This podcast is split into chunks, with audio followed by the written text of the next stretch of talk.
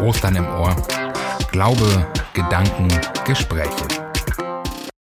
Hallo und herzlich willkommen zur fünften Folge unseres Osterpodcasts Ostern im Ohr. Auch heute darf ich euch wieder begrüßen und auch die beiden Menschen, die hier ganz nett neben mir sitzen. Das sind zum einen Phil und auch Björn. Und ich darf direkt weiterleiten zu Phil, der uns den Rückblick zu Judas gibt, das Thema, was wir gestern behandelt haben. Ja, gestern ging es hoch her. Wir haben uns den Verrat angeschaut. Ähm, Judas, den Verräter als Figur. Wir haben uns versucht, ein bisschen reinzuversetzen in die Figur, aber auch in äh, Jesus, der eben der verraten ist. Später kamen wir dann nochmal auf das Thema Wirtschaft und Geld, ähm, weil Judas auch eben für seinen Verrat Geld erhalten hat und was Geld mit uns persönlich macht, aber eben auch gesellschaftlich. Das haben wir uns zum Schluss dann nochmal angeguckt. So war das gestern und an dieser Stelle auch von mir ein herzliches Hallo an diesem grünen Donnerstag. Gründonnerstag ist der Tag des letzten Passamals von Jesus. Es ist der Tag des letzten Abendmahls. Und genau darum wird es natürlich in dieser Folge gehen. Was und wie, das werdet ihr gleich hören, denn wir starten mit dem Thema. Das Thema. Es ist Gründonnerstag und das ist der Tag des letzten Passamals, der Tag des Abendmahls, das Jesus mit seinen Jüngern zu sich nimmt. Ähm, ein ganz interessanter Abend, weil er auch äh, noch zwei Themen aufbringt, die für so einen Abend vielleicht auch nicht ganz üblich sind. Er offenbart seinen Jüngern, dass einer von den Zwölfen ihn verraten wird an die Tempelwache, an die Hohepriester ähm, so dass er dann eben den Weg zur Kreuzigung gehen muss. Und er sagt seinem besten Freund, dem Petrus, hey, du wirst mich heute Nacht ähm, verleugnen. Dreimal, bevor der Hahn kräht, wirst du mich verleugnen. Aber auch das ist ähm, nicht schlimm, weil das gehört dazu. Ich weiß, dass du an mich glaubst und darin musst du stark bleiben, auch wenn du, wenn du selber merkst, dass du mich gerade verleugnest. Und ich glaube, das ist eine ganz interessante Sache, mal die beiden ähm, äh, Sachen, die er da zusätzlich zu diesem bedeutsamen Abendmahl sagt, äh, macht, sagt, wie auch immer, zu beleuchten. Ähm, fangen wir mit Petrus an.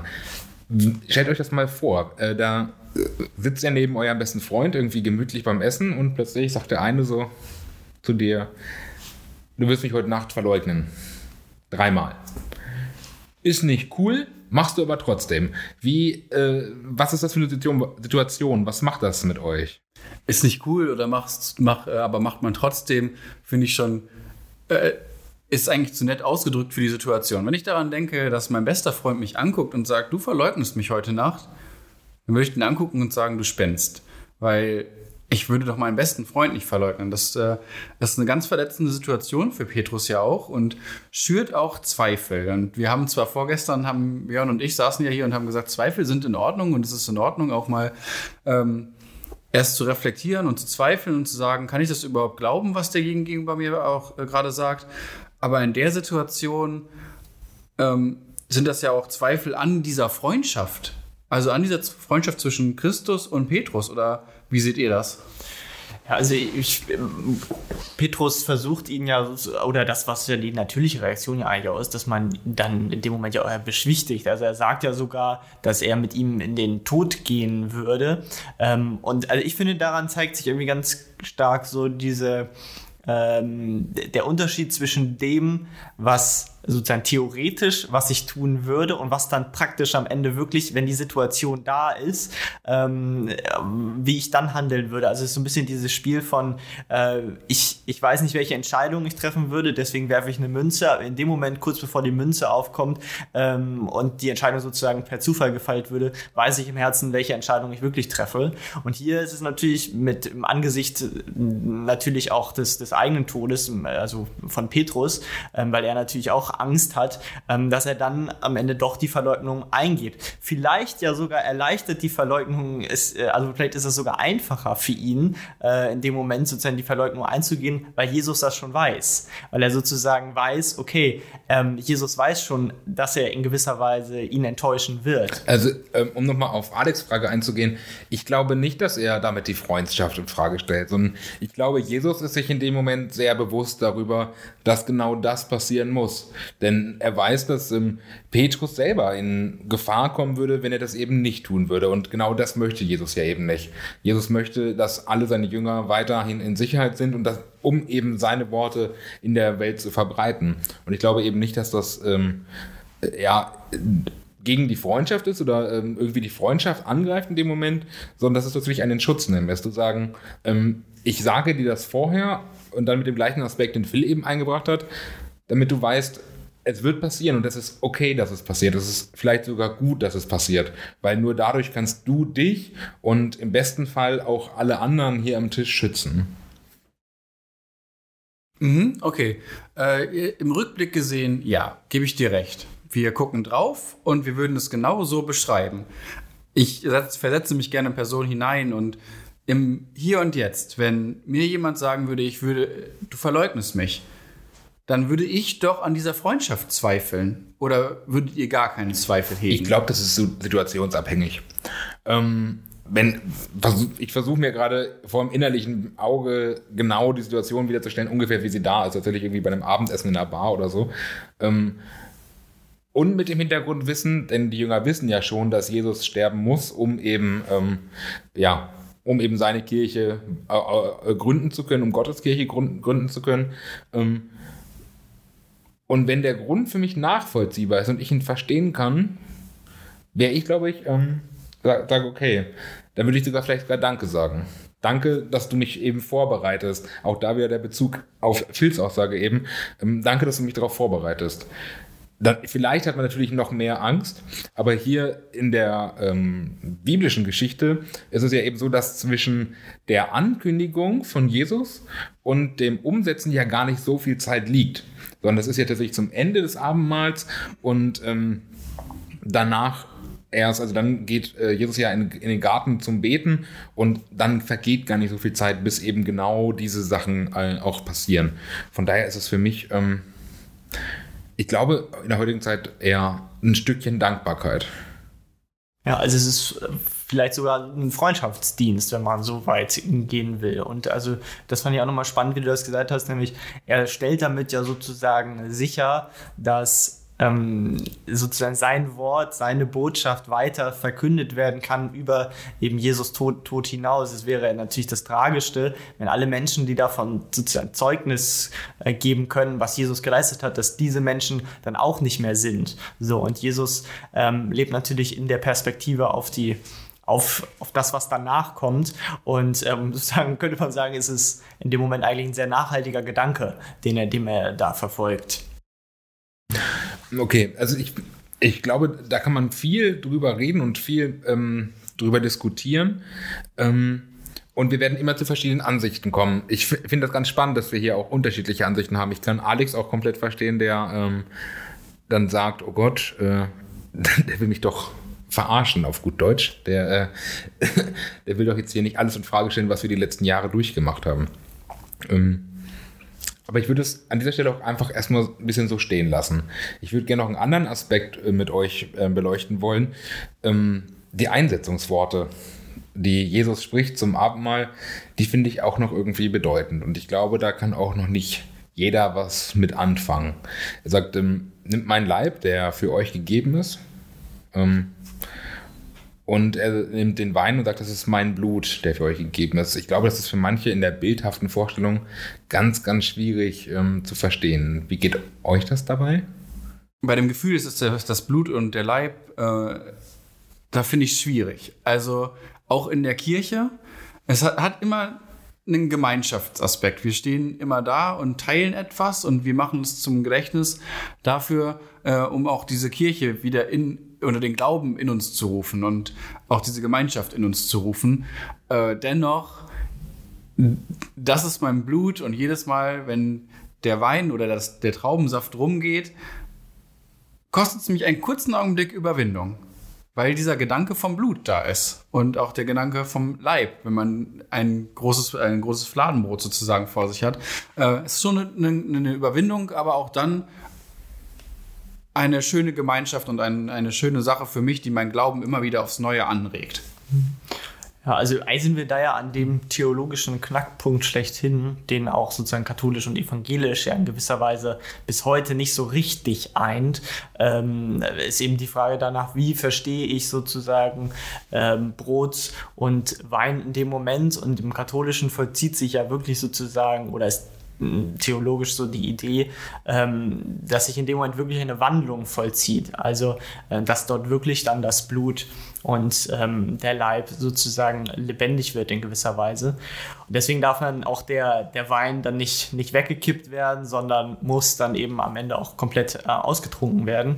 Im äh, Evangelischen haben wir da in gewisser Weise ein anderes äh, Verständnis davon. Trotzdem glaube ich auch, dass sich das nicht so ausschließt. Also ich bin eigentlich auch eher dafür, dass man, ähm, weil das, was eigentlich dahinter steht, nämlich die Mahlgemeinschaft, die man hat, dass man zusammen beim Abendmahl mit Menschen steht, die man vielleicht gar nicht kennt oder es ist der Nachbar, den ich überhaupt nicht mag oder so. Aber in dem Moment, wenn wir dort im Kreis stehen, ähm, sind wir doch miteinander verbunden und sehr auf einer Ebene. Und das ist, also das ist das, was für mich im Vordergrund steht. Und deswegen, äh, wenn ich jetzt, muss ich eben so stark an diese theologische zwischen katholisch und evangelisch denken. Eigentlich wäre das, finde ich, ein Grund zu sagen, okay, wir können das auch zusammen feiern, weil das ist das, was im Vordergrund steht. Die Gemeinschaft, die wir in dem Moment erleben. Das finde ich auch nochmal ganz gut, dass du den Aspekt der Unterschiede in katholischer und evangelischer Kirche ähm, nochmal mit eingebracht hast.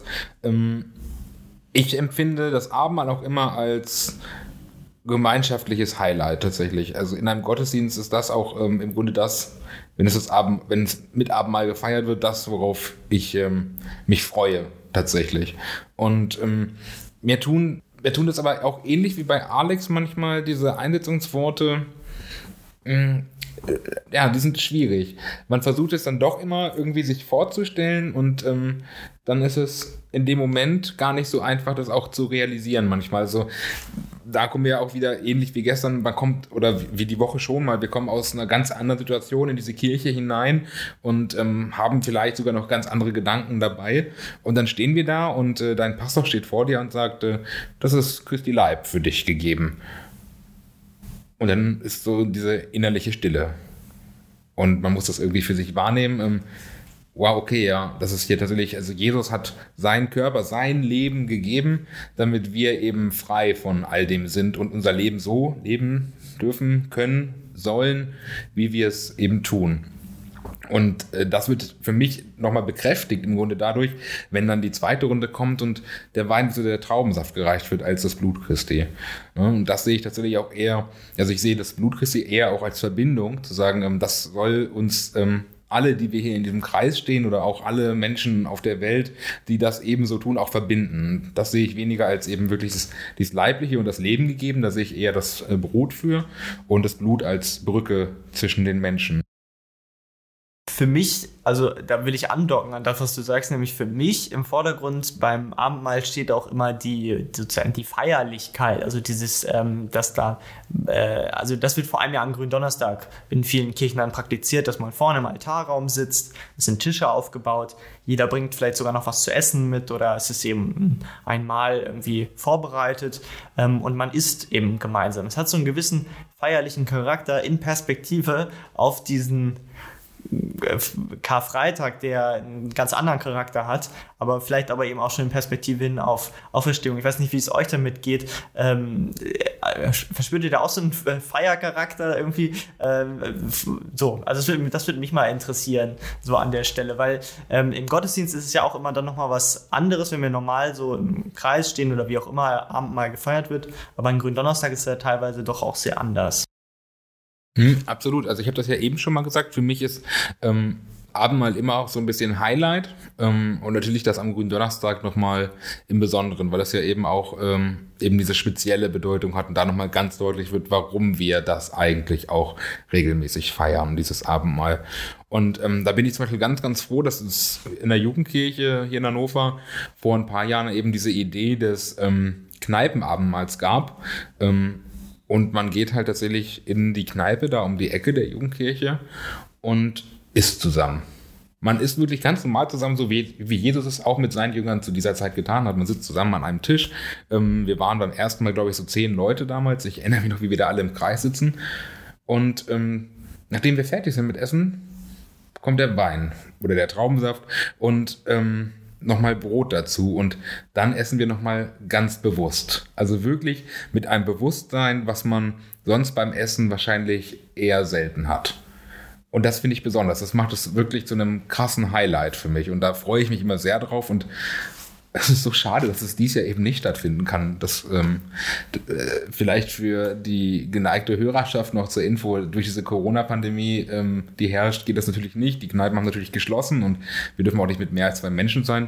Aber ich bin gespannt eben auf die Alternative, die wir in der evangelischen Jugend dann jetzt anbieten, nämlich das online zu machen, online zusammenzukommen bei unseren Discord-Server. Jeder hat sein Essen im Grunde bei sich und jeder hat seinen Wein und sein Brot schon bereitgestellt oder seinen Traubensaft um dennoch gemeinsam Abendmahl zu feiern. Das wird, glaube ich, ganz spannend und ich hoffe, dass es ein ähnliches Highlight werden kann, wie es sonst für mich ist. Ich äh, muss mich da kurz nochmal einschalten zu. Ich, wo du es gerade erzählst, dieses Kneipenabendmahl wurde mir hier ja auch ganz oft schon im evangelischen Stadtjugenddienst erzählt. Und ich finde, das Besondere daran ist ja auch, es hat nicht den Charakter eines Gottesdienstes.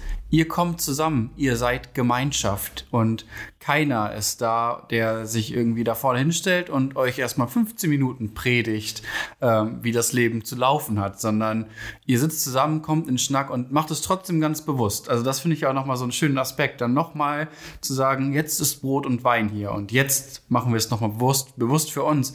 Und auch genauso hoffe ich darauf, dass dieses Abendmahl online was ganz Besonderes wird, weil wir da Gemeinschaft ganz anders leben. Und dennoch sind wir da auch alle gleich. Wir sitzen alle vor unseren Rechnern, haben hoffentlich was Leckeres zu essen, je nach den Kochkünsten des jeweiligen, der äh, da in der Küche stand. Aber äh, was der Hauptpunkt ist, den wir da alle zusammen haben, ist entweder Wein und Traubensaft und ein Stück Brot. Und wir feiern zusammen dieses Abendmahl und kommen in Gemeinschaft zusammen. Also äh, Phil, auch diese, diese Feier zu sehen, ja, ich finde, Feier ist ein schöner Ausdruck dafür. Ähm, für mich steht Gemeinschaft noch viel höher äh, an, an, an diesem Punkt, aber wir feiern ja auch zusammen. Ne? Wir feiern diese Gemeinschaft und das ist ein ganz schöner Zusammenhang einfach. Ähm, und wir feiern das Ganze, dass wir alle gleich sind und dass wir zusammenkommen und nochmal daran glauben, beziehungsweise an den Glauben erinnern, den wir in uns tragen. Ja, super gesagt. Eigentlich trifft das ja den Kern von dem, was Abendmahl ist. Und ich finde, das ist jetzt eigentlich der perfekte Moment, um überzugehen ins Gebet, wo wir genau diese Gedanken nochmal zusammenfassen. Das Gebet. Und so wollen wir beten. Herr, hab Dank, dass du uns das Vertrauen in den Glauben und in unsere Freundschaften schenkst, dass wir uns brauchen und einander annehmen, wie wir sind. Danke Gott, dass wir gemeinsam Abendmahl feiern dürfen. Egal ob in der persönlichen Begegnung oder über das Internet. Du setzt dich zu uns an den Tisch und lässt uns deine Zusage nicht vergessen, dass wir nicht allein sind in dieser Welt. Herr, wir bitten dich um den Zusammenhalt in aller Unterschiedlichkeit über die Grenzen von Konfession und Religion hinaus. Herr, wir bitten dich, dass wir bei allen Zweifeln in dir Schutz finden. Manchmal gehen unsere Zweifel sogar so weit, dass wir Freundschaften in Frage stellen. Sei du dann Brückenbauer und Mutmacherin, um wieder zueinander finden zu können. Amen. Und so endet auch unsere fünfte Folge heute am grünen Donnerstag. Morgen dann Karfreitag und wir sind wieder da, wenn ihr wollt. Bis dahin.